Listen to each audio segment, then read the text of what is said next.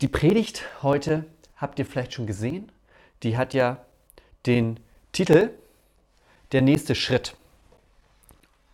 Und der nächste Schritt ist, glaube ich, eine wichtige, wichtige Sache im Glauben. Und das nicht nur normalerweise, sondern ich glaube tatsächlich auch gerade jetzt ist der nächste Schritt ein wichtiger Punkt in unserem Glauben. Und ein Gebet zieht sich für mich schon die ganze Zeit durch diese ja, Corona-Zeit hindurch.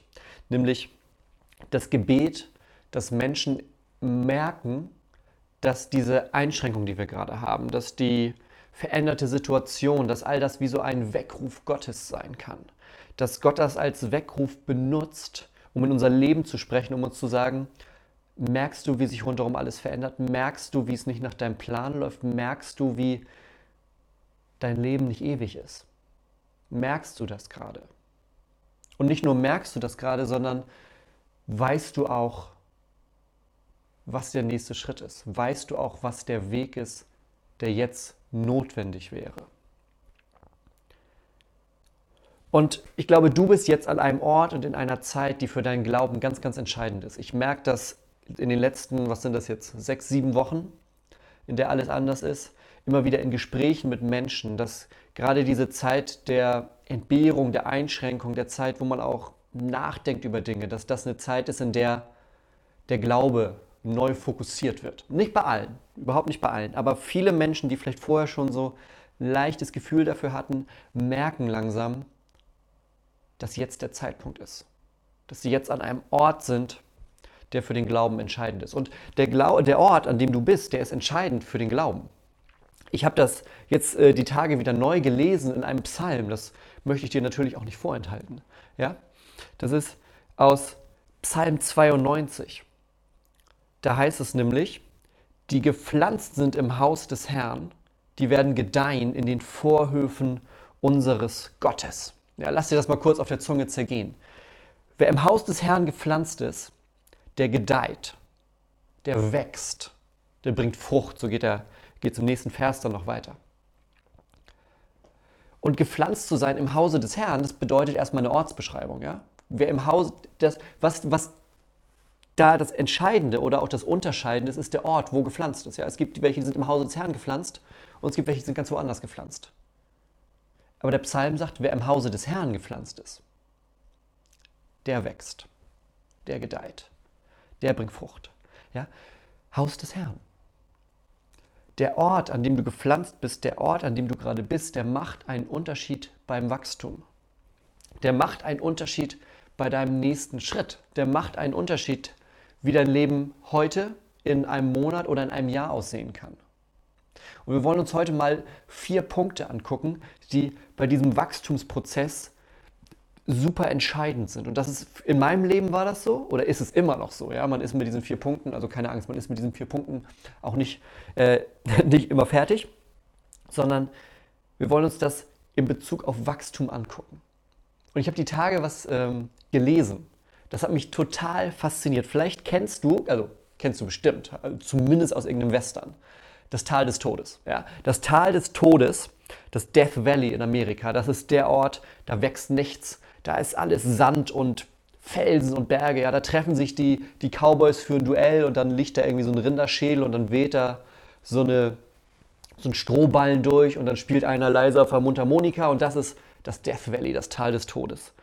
Und so sieht es da normalerweise aus. Das ist ein Bild aus dem Death Valley, aus dem Tal des Todes, an dem Ort, wo kein Leben ist, der Ort, wo alles düster ist und traurig ist, der Ort, an dem ja, nichts wächst. So sieht es da aus und so kennst du, ne? als ich vielleicht gerade Teil des Todes, Death Valley gesagt habe, hast du dir vielleicht auch so eine düstere, triste, kahle Ebene vorgestellt. Und so ist es da normalerweise. Ganz, ganz selten passiert es aber, dass in einer bestimmten Jahreszeit deutlich mehr Regen fällt als sonst. Und im nächsten Frühjahr passiert dann was. Und ich zeige dir jetzt ein zweites Bild. Das ist wieder das Tal des Todes, das Death Valley, was du gerade gesehen hast, wo alles trist und kahl und leer ist. Aber manchmal passiert auch das. So sah es im Tal des Todes 2016 aus. weil es im Herbst davor viel geregnet hat, weil es viel geregnet hat und weil dann im Frühjahr mit einem Mal ganz viele wilde Blumen wachsen konnten. Das ist quasi der gleiche Ort. Das ist alles im Tal des Todes, in diesem Gebiet, wo sonst nicht viel los ist. Und mit einem Mal sieht es da so aus. Das Tal des Todes, der Name täuscht, glaube ich, ein bisschen. Das Tal des Todes, das ist nicht wirklich tot. Das Tal des Todes schläft. Da schläft es. Ja, das Wachstum ist da, es ist verborgen, weil es eingeschlafen ist unter der ganzen Schicht, die da drüber liegt. Und unser Glaubensleben, das ist manchmal genauso. Und ich frage dich heute Morgen, ja, wo bist du eingeschlafen in deinem Glaubensleben? Du bist nicht tot in deinem Glaubensleben. Du bist eingeschlafen. Wenn du es hierher geschafft hast, ist das schon mal ein guter Schritt. Das heißt, du schläfst wahrscheinlich. Jetzt fühlen sich alle die angesprochen, die gerade wirklich noch im Bett liegen und ihren Schlafanzug anhaben. Wo bist du eingeschlafen? Ja? Wo ist der Ort, an dem du gerade bist? Ist es das Tal des Todes von Bild 1 oder von Bild 2? Und heute möchte ich dir helfen mit der Frage, wo ist dieser Ort, an dem ich bin? Wo bin ich auf diesem Weg des Wachstums? Und was ist der nächste Schritt? Ja, dein Leben ist nicht da, um tot zu sein. Dein Leben mag eingeschlafen sein, aber auch dafür ist es nicht da. Dein Leben ist zum Wachstum im Glauben da. Wir wollen uns jetzt diese vier Stationen einmal zusammen angucken. Und ich habe die aus dem Gebet, das uns Christine gerade vorgelesen hat. Und den mittleren Vers davon, den wollen wir nochmal hier in groß angucken. Da sagt Paulus nämlich an die Gemeinde in Ephesus, also er bittet, das ist ein Gebet, er betet für die Gemeinde und er bittet, er, also Gott, Gott öffne euch die Augen, damit ihr seht, wozu ihr berufen seid, worauf ihr hoffen könnt und welches unvorstellbar reiche Erbe auf alle wartet, die zu Gott gehören. Die vier Worte oder die, die vier Satzteile, die grün sind, das sind die vier Punkte, um die es heute geht. Wir wollen uns über Augen unterhalten, über Berufung, über Hoffnung und über ein reiches Erbe. Denn Paulus betet das für seine Gemeinde und wir wollen das heute Morgen für dich und mich beten, dass Gott uns die Augen öffnet, damit wir sehen, wozu wir berufen sind, damit wir sehen, worauf wir hoffen können und damit wir sehen, welches unvorstellbar reiche Erbe auf alle wartet, die zu Gott gehören. Das sind diese vier Schritte des Wachstums. Und wir fangen einfach gleich mal mit dem ersten an wir gehen jetzt so ein bisschen durch. Und die Frage, die bei dir im Hinterkopf ruhig mitlaufen kann, ist, wo bin ich da denn gerade? Denn die Punkte, die bauen ein gutes Stück auch aufeinander auf. Ja, und vielleicht bist du an dem einen oder anderen Punkt. Und egal an welchem Punkt du bist, das ist wichtig, das ist keine Wertung. Ja? Nur weil du bei Punkt 1 bist, ist es nicht schlechter als was anderes. Das heißt einfach, du bist an einem anderen Punkt des Weges. Und den ersten Punkt, den siehst du hier schon. Punkt 1 ist Gott kennenlernen, denn das ist die Grundlage des Lebens und das wollen wir neu entdecken im Glauben. Gott kennenlernen. Und gemeint damit ist das, was Paulus in dem Gebet sagt, wenn er betet, ich bete, dass Gott euch die Augen öffnet. Unsere Augen sind erstmal zu, unsere Augen sind verschlossen, wir sehen nicht die Wahrheit und die Schönheit Gottes. Dafür sind wir blind. Gott öffnet uns die Augen erst dafür. Und vielleicht hast du das tatsächlich auch schon erlebt. Hast du einen Moment in deinem Leben, wo du gemerkt hast, da hat Gott mir die Augen geöffnet. Da hat sich mein Leben von einer Phase meines Lebens oder von einem Tag auf den anderen oder durch einen bestimmten Fixpunkt, durch etwas, was ich erlebt habe, hat sich mein Leben verändert und ich weiß, dass Gott da seine Finger im Spiel hatte. Da hast du gemerkt, Gott hat mir die Augen geöffnet für seine Wahrheit, für seine Schönheit, für die auch Kaputtheit, keine Ahnung, ob das ein Wort ist, aber für die Kaputtheit der Welt und den Gott, der dazu im Gegensatz steht. Und was damit gemeint ist, Gott kennenzulernen, damit ist nicht gemeint, naja, ja, es gibt halt irgendwie einen Gott und damit bin ich fertig, sondern was gemeint ist, ist ein intimes und persönliches Kennenlernen. Darum geht es, wenn Gott die Augen öffnet, dass wir ihn intim und persönlich kennenlernen. Und ich glaube, viele Menschen ist, da ist so ein Schritt zwischen, naja, ja, es gibt halt irgendwie, ja, ich glaube ja schon irgendwie an Gott. Aber das ist was anderes als der Schritt zu, ich kenne Gott persönlich. Ich habe eine Beziehung zu diesem Gott. Ich weiß nicht nur oder ich vermute nicht nur, dass er existiert. gibt einen Vers aus dem Matthäus-Evangelium, der, glaube ich, ganz doll einfängt, wie so eine Lebenseinstellung ist. Schauen wir da mal rein. Da sagt Jesus nämlich, Jesus sagt in Matthäus 7, nicht jeder, der zu mir sagt, Herr, Herr, wird in das Reich der Himmel eingehen. Und dann werde ich ihn bezeugen, ich habe euch nie gekannt. Wenn es darum geht, Gott kennenzulernen, dann sollte das nicht das Ergebnis sein. Ja, die, die Herr, Herr rufen, das sind die, die so, ja, ja, Gott, Herr, Herr, ist schon klar. Und dann leben sie, als würde es ihn nicht geben. Und für viele Menschen ist das tatsächlich der Plan, ja. Naja, ich glaube ja schon irgendwie an Gott und der ist ja irgendwie da, aber in meinem Leben hat er eigentlich, macht das gar keinen Unterschied. Das, eigentlich ist es egal. Ich habe da letztens eine Unterhaltung gehabt nach, ähm, nach einer Bible Study, die wir letzte Woche gemacht haben. Da habe ich eine, eine Nachfrage war das gekriegt, wie das denn mit der Gnade ist. Denn da bewegen wir uns gerade in diesem Bereich der Gnade. Wie ist das mit der Gnade? Ist das nicht eigentlich nur ein Freibrief? Ist Gnade nicht ein riesengroßer Freibrief? Ja? Gott liebt mich, Gott ist gnädig und dann verzeiht er mir alles, ist doch egal. Und das ist billige Gnade. So hat Bonhoeffer das mal gesagt. Das ist missverstandene Gnade. Eine Gnade, die darauf spekuliert, ich kann machen, was ich will, weil am Ende muss man mir ja vergeben, weil Gott gnädig ist. Das ist eine billige Gnade. Und du würdest wahrscheinlich auch nicht irgendeine andere Beziehung in deinem Leben so leben. Ja? Die Beziehung zu deinen besten Freunden, zu deinen Kindern, zu deinen Eltern, zu deinem Ehepartner. Die würdest du nicht so leben, dass du sagst, ich mache einfach, was ich will, weil die lieben mich und die vergeben mir, weil das ist Gnade. Also es gibt Menschen, die das so tun, aber ich hoffe, du gehörst nicht dazu. Und wenn doch, dann kehr um von deinem Weg. So leben wir keine Beziehung. Und so sollten wir auch unsere Beziehung zu Gott nicht leben, sondern eine Beziehung, die dadurch geprägt ist, dass Gott uns liebt, die ruft auch bei uns Liebe hervor. Im Johannesbrief heißt es, wir können lieben, weil Gott uns zuerst geliebt hat. Und die Liebe, die wir haben, die wir spüren, die wir leben, die gilt genauso Gott. Wir lernen Gott zu lieben, weil er uns zuerst geliebt hat. Und das bedeutet dann nicht, Gott liebt uns, also mache ich, was ich will, sondern das bedeutet, Gott liebt uns, also folge ich ihm.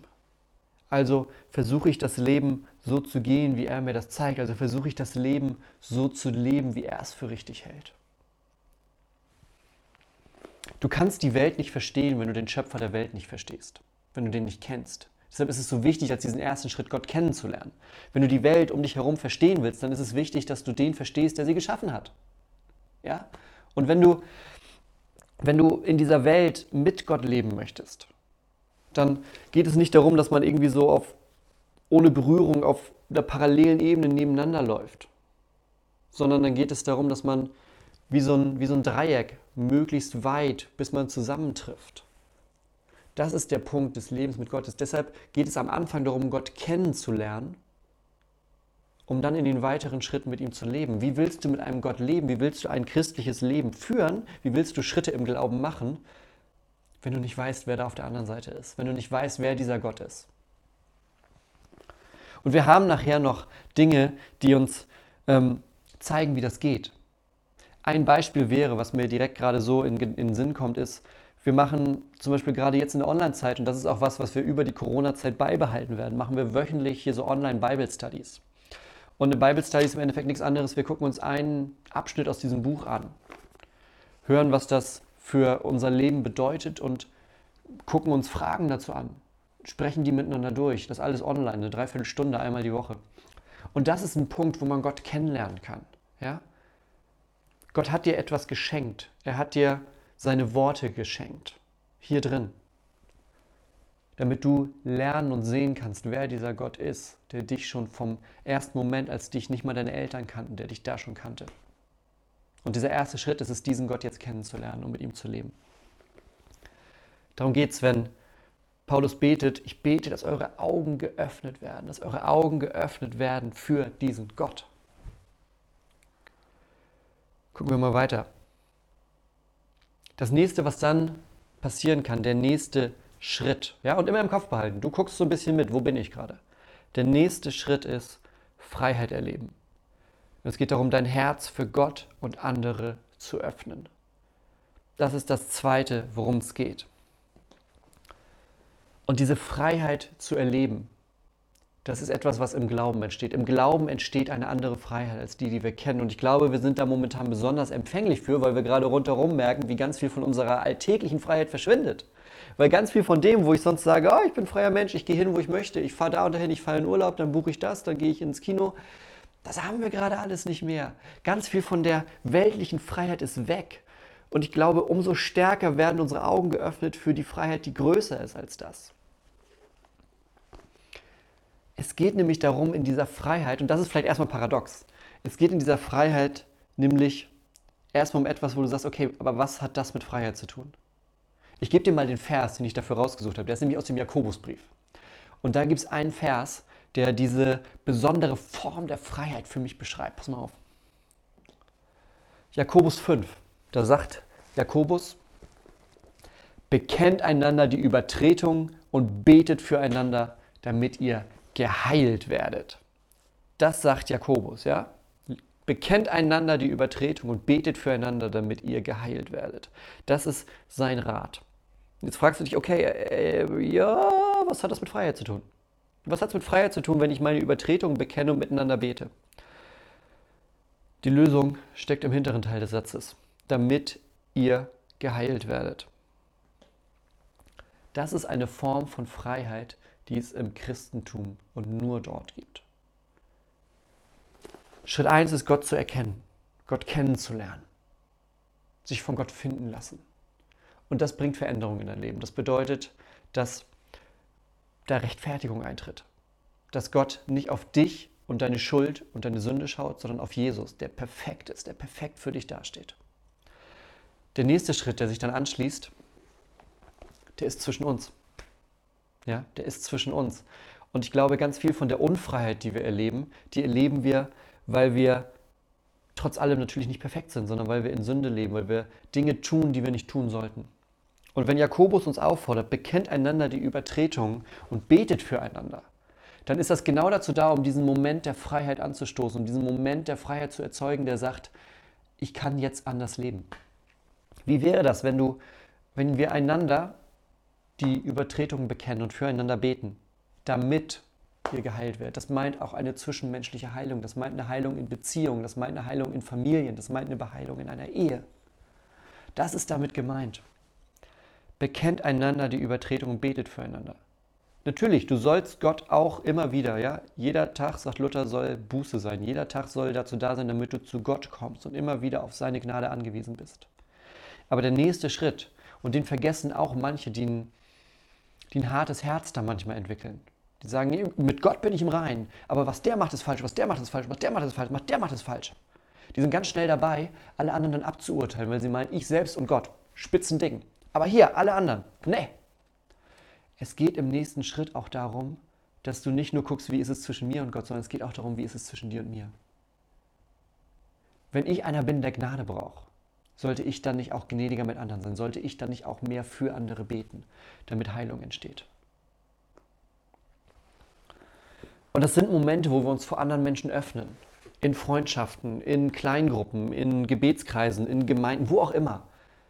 Das sind Momente, wo wir uns vor anderen öffnen. Und vielleicht ist das erstmal ein Moment, wo du sagst, ja, aber dann müsste ich ja von mir was erzählen, was vielleicht noch niemand weiß. Ja, und dafür ist es da weil in dem Moment dann Heilung passiert, wo du es jemand anderem mitteilst und ihr gemeinsam dafür betet. Da ist Kraft drin in so einem Gebet. Und das ist, auch erlebe ich oder erleben Anni und ich immer wieder in Freundschaften, die wir jeweils haben, aber auch wenn wir mit anderen Ehepaaren zusammen sind, dass genau in diesen Momenten, wenn man da auch wirklich über die intimen Dinge miteinander redet und das miteinander teilt und betet, dass da die Heilung drin ist. Die Heilung wartet auf der anderen Seite von dem, dass du deine Übertretung bekennst und miteinander betest. Da wartet die Heilung auf dich. Das ist der zweite Schritt. Und das ist ein Weg, der vom Schmerz von gestern hinübergeht zu der Hoffnung von morgen. Denn das ist der Weg, auf dem Gott dich begleiten möchte. Ja? Gott kennenlernen ist der erste Punkt, aber da bleibt es nicht stehen. Gott sagt nicht, ah super, kenn dich, du kennst mich, wir sehen uns dann irgendwann. Sondern das ist der Startpunkt, von dem Gott den Weg mit dir geht, durch dieses Leben hindurch, durch alles, was da ist. Lass uns mal weiterschauen. Wenn das erste ist, Gott kennenlernen, das zweite ist, Freiheit erleben, dann ist das dritte deine Aufgabe entdecken. Und da geht es um die Hoffnung, zu der du berufen bist. Das ist die Frage, wozu bin ich berufen? Ja, Paulus hat am Anfang gebetet, hast du vielleicht noch im Ohr? Paulus hat gebetet, ich bete, dass eure Augen geöffnet werden, damit ihr erkennt, wozu ihr berufen seid.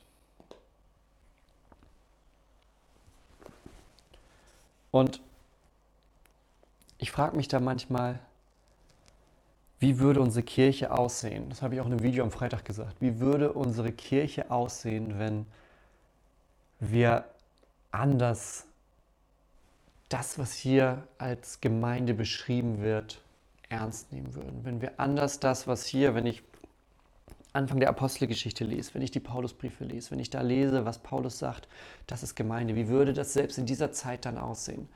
Und im Römerbrief, da sagt Paulus das so. Wir haben aber verschiedene Gnadengaben gemäß der uns verliehenen Gnade. Das ist erstmal einfach ein Statement, das er macht. Er sagt, wir haben verschiedene Gnadengaben. Und was er damit meint, ist, dass Gott dich ausgestattet hat mit Fähigkeiten, mit Talenten, mit Gnadengaben, die du der Gemeinde schenkst, die du den Menschen in deiner Nähe schenkst. Wie würde Kirche dann aussehen? wenn wir wirklich sagen würden, okay, du und ich, jeder von uns hat verschiedene Gnadengaben, die wir miteinander einbringen in diesem Leben, in dieser Welt, in diesen Gemeinden. Denn du bist Teil von diesem ganzen Ding. Du bist Teil von der Kirche Jesu. Und du hast etwas, das im Leben von einem anderen Menschen einen Unterschied machen wird. Vielleicht hast du das schon erlebt. Vielleicht erlebst du das auch regelmäßig, dass in deinem Leben etwas ist, das im Leben von anderen Menschen einen Unterschied macht. Und wenn du jetzt gerade sitzt und denkst, nee, in meinem Leben ist nun wirklich nichts los, was irgendeinen Unterschied irgendwo machen würde, ja, dann sage ich dir, nein, das stimmt nicht. Gott hat dir mit seinem Geist, hat er dir Gnadengaben mitgegeben. Er hat dir Geschenke, Talente, Fähigkeiten gegeben, auf die er ja nur wartet, dass du sie einbringst, dass du sie in der Gemeinde bringst, dass du sie nutzt, um anderen Menschen Hoffnung zu schenken dadurch. Ja. Gott kennenlernen, Freiheit erleben, miteinander das, was du empfängst, weitergeben. Und Gott wartet darauf und ich warte darauf, wir warten darauf, gemeinsam mit dir zu entdecken, was das ist in deinem Leben. Gemeinsam zu sehen, was Gott in dich hineingelegt hat, damit es dann Frucht trägt.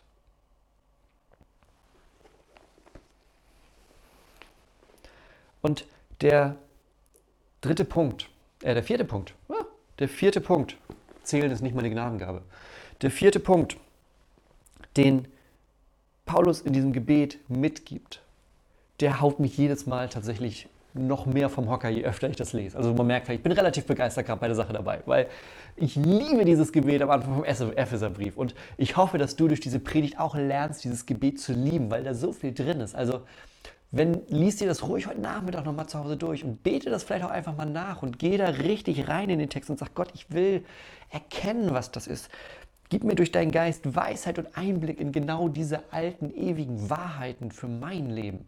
Ja, dass ich Gott kennenlerne, wenn ich es noch nicht getan habe. Dass ich diese Freiheit erlebe, wenn ich sie noch nicht erlebt habe.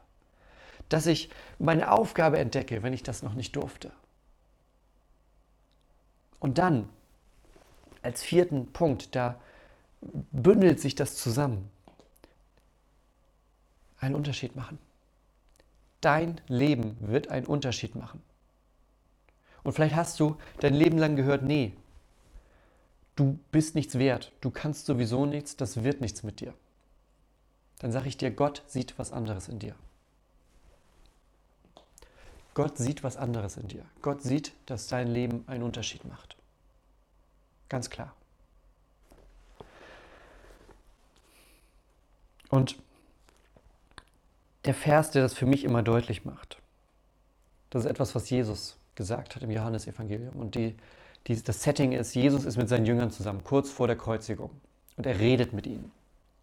Er redet mit ihnen und gibt ihnen ganz, ganz viele Dinge mit für die Zeit nach seinem Tod, nach seiner Auferstehung. Denn ja, er ist dann noch mal einen kurzen Moment da, 40 Tage, aber danach kommt Himmelfahrt.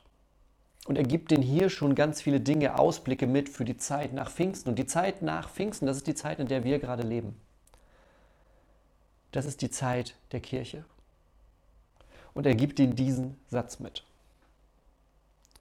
Jesus sagt, dadurch wird mein Vater verherrlicht, dass ihr viel Frucht bringt und meine Jünger werdet. Und wenn das nicht das zusammenfasst, was ich gerade in den ersten drei Punkten gesagt habe, dann weiß ich auch nicht. Ja? Gott kennenlernen, Jünger werden, Freiheit erleben, ist auch Teil des Jüngerseins.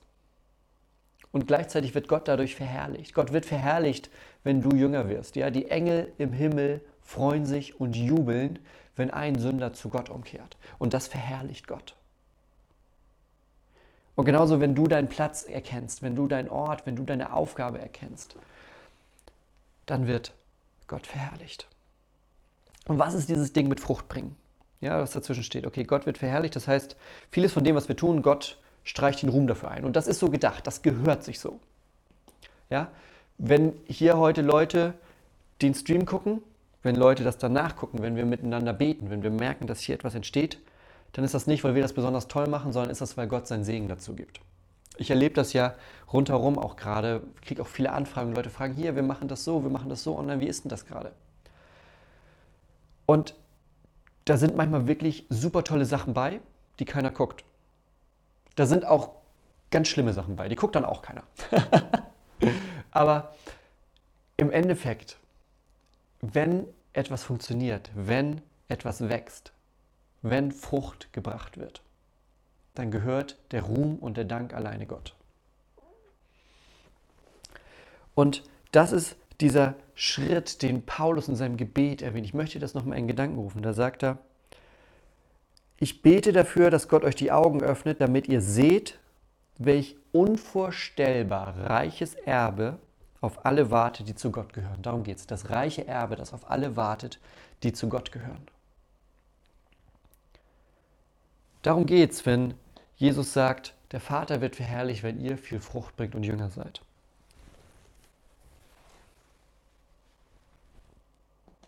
Bei dieser ganzen Sache, wenn du Gott kennenlernst, wenn du deine Aufgabe entdeckst, wenn du Freiheit erlebst, dann geht es nicht um dich, sondern geht es um Gott und um andere.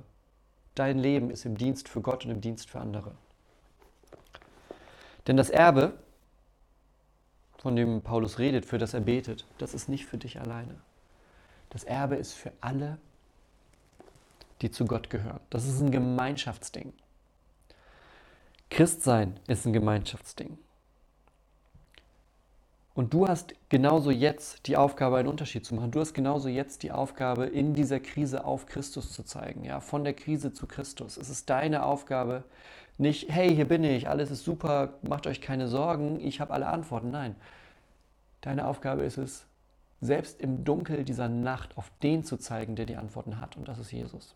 Selbst wenn rundherum wir im finsteren Tal sind, dann zeigst du auf den, der das Licht ist. Das ist die Aufgabe. Und dazu lernst du Gott kennen. Dazu erlebst du Freiheit. Dazu entdeckst du deine Aufgabe, um dann einen Unterschied zu machen im Leben von anderen Menschen. Und ich frage dich, wo stehst du da gerade auf diesem Weg? An welchem Punkt bist du? Und jetzt als Herausforderung noch. Ich versuche also, ich versuche das möglichst lieb zu formulieren. Es gibt so ein, also es gibt ja Momente, da bin ich im Glauben schon, da habe ich Fortschritte gemacht. Es gibt Momente, da arbeitet Gott noch sehr an mir. Und einer dieser Momente ist, ist die Ampelphase. Vielleicht kennst du das. Es ist bei mir so, wenn ich an der Ampel stehe Stell mir vor, ne, drittes Auto, ich habe mich eingeordnet, vor mir sind zwei andere und wir wollen alle nach links abbiegen und ich stehe da. Und ich weiß genau, okay, die Ampel schaltet gleich um und das schaffe ich. Das ist gar kein Problem, ich komme in der nächsten Ampelphase rüber. Super, ich bin auf meinem Weg, das läuft. Ne? Blinker ist gesetzt, ich, ne, Hände Dings, Radius an. So, rot, gelb, dann wird es grün, ich so, so, meine Phase, ich fahre rüber, super, weiter auf dem Weg. Das funktioniert, wenn alle anderen mitspielen. Und dann hast du ständig, ich hatte das letztens auch wieder, du konntest schon durch die Rückscheibe in das Auto davor reingucken und da saß, warte, so, da saß dann jemand hm, so am Steuer, an der Ampelphase. Ne, ja, hm, hm. Und ich dachte schon, oh nee, nee. Ich, ich sehe es kommen. Ich, ich sehe es kommen. So. Und genau das ist passiert. Gelb, grün. Auto 1 fährt. Ich bin Auto 3. Auto 1 fährt. Auto 2. So, so wird das nichts mit uns und der Ampelphase. Und ich bin dann kurz davor, einmal so, so einmal so, so, so richtig auf die Hupe. Und das ist der Moment, wo Gott noch an mir arbeitet. So. Aber dann höre ich manchmal die Stimme. Jetzt denkst du, ah, jetzt kommt er, jetzt hört er die Stimme von Gott. Nein, ich höre dann die Stimme von Anni, die sagt, reg dich nicht so auf beim Autofahren. Auch wenn Anni nicht im Auto sitzt, höre ich die Stimme dann manchmal. Und dann, ich so, oh, okay. Und man kann ja auch so ganz, ganz zärtlich hupen. Und ich versuche das dann. Und hey, du, also, ne, wir wollen alle in die Richtung. Und du bist am Handy. Ganz lieb, so. Und die Frage, die heute auch für dich ist, wo stehst du gerade, obwohl der Weg schon klar ist? Obwohl um dich herum Menschen schon für dich beten, auf dich warten, dich im Geist schon anfeuern, weil die wissen, sobald du dein Handy weglegst, dann geht es mit dir und Gott vielleicht auch mal los. Und ich meine jetzt nicht nur das Handy, du kannst einsetzen, was du willst.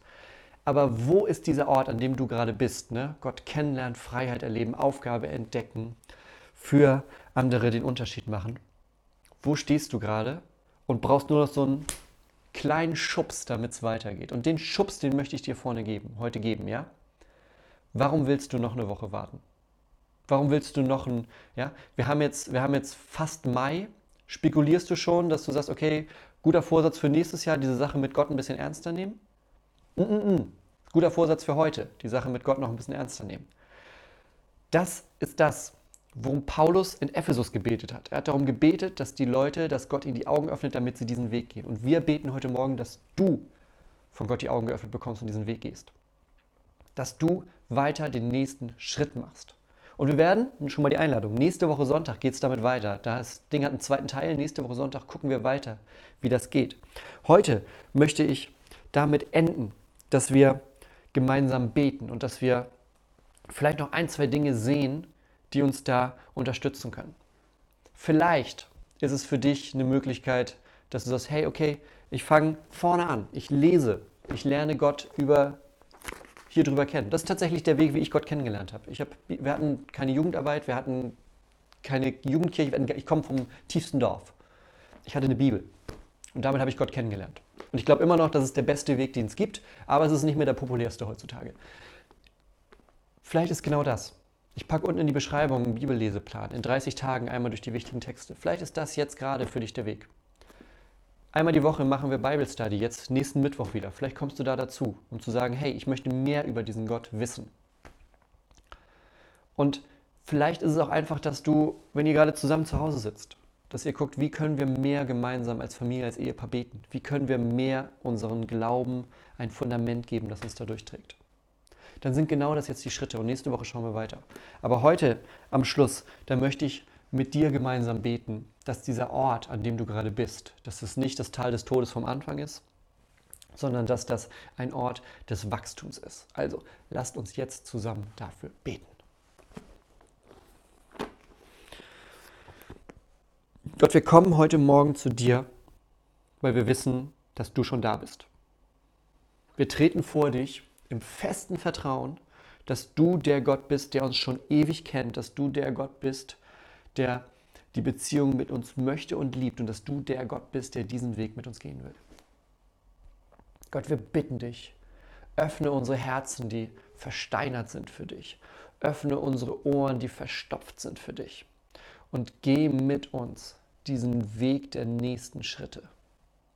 Gott, wir beten, dass alle Menschen, die dich noch nicht kennengelernt haben, die vielleicht nur so, naja, Gott ist halt irgendwie da, die jetzt diese Zeit, diese Chance, diesen Ort nutzen, um dich kennenzulernen. Und Gott, wir beten, dass die Menschen, die dich kennen, aber diese Freiheit noch nicht erleben durften, die Angst haben, die in sich gekrümmt sind, dass die neu die Freiheit erleben, die es nur bei dir gibt, dass sie die Heilung erleben, die nur bei dir da ist.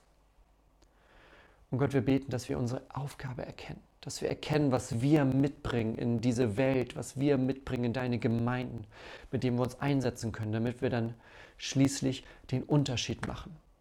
Den Unterschied machen im Leben von anderen Menschen, den Unterschied machen in dieser Kirche, Gott.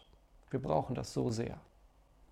Stärke du uns dafür, rüste uns mit deinem Heiligen Geist aus, sei uns nah und führe uns durch diese Zeit auf den nächsten Schritt hin.